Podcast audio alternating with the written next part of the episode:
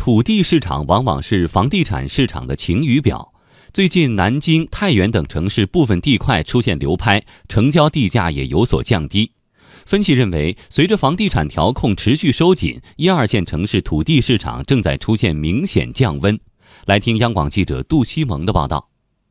公开数据显示，今年前七个月，全国房地产市场土地流标共七百九十六宗，其中一线城市土地交易出现十三宗流拍，创下二零一二年以来的新高。进入八月以来，太原、南京等地土地市场也出现明显降温。其中，太原十日进行的热点区域八幅地块拍卖全部流拍；南京十日出让的两幅住宅用地，最终成交价格比之前的地王价每平米下降约三千元。但另一方面，国内土地市场价格走势也出现了明显分化。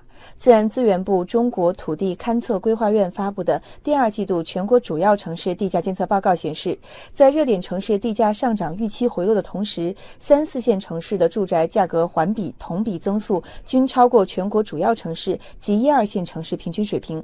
其中，二十九个三线城市住宅地价同比增速超过百分之十。中国土地勘测规划院地价所所长赵松，住宅。地价的变化呢，还是客观的反映了这个所在城市的它的一个楼市的变化。这个一二三线城市的分化呀，还是比较明显的。前期没有关注的那些非热点城市，包括很多三线城市，本季度这个住宅地价涨幅还是比较明显的。中原地产首席分析师张大伟认为，近期一二线城市土地市场降温是受到地价持续高位运行和市场调控趋紧两方面因素影响。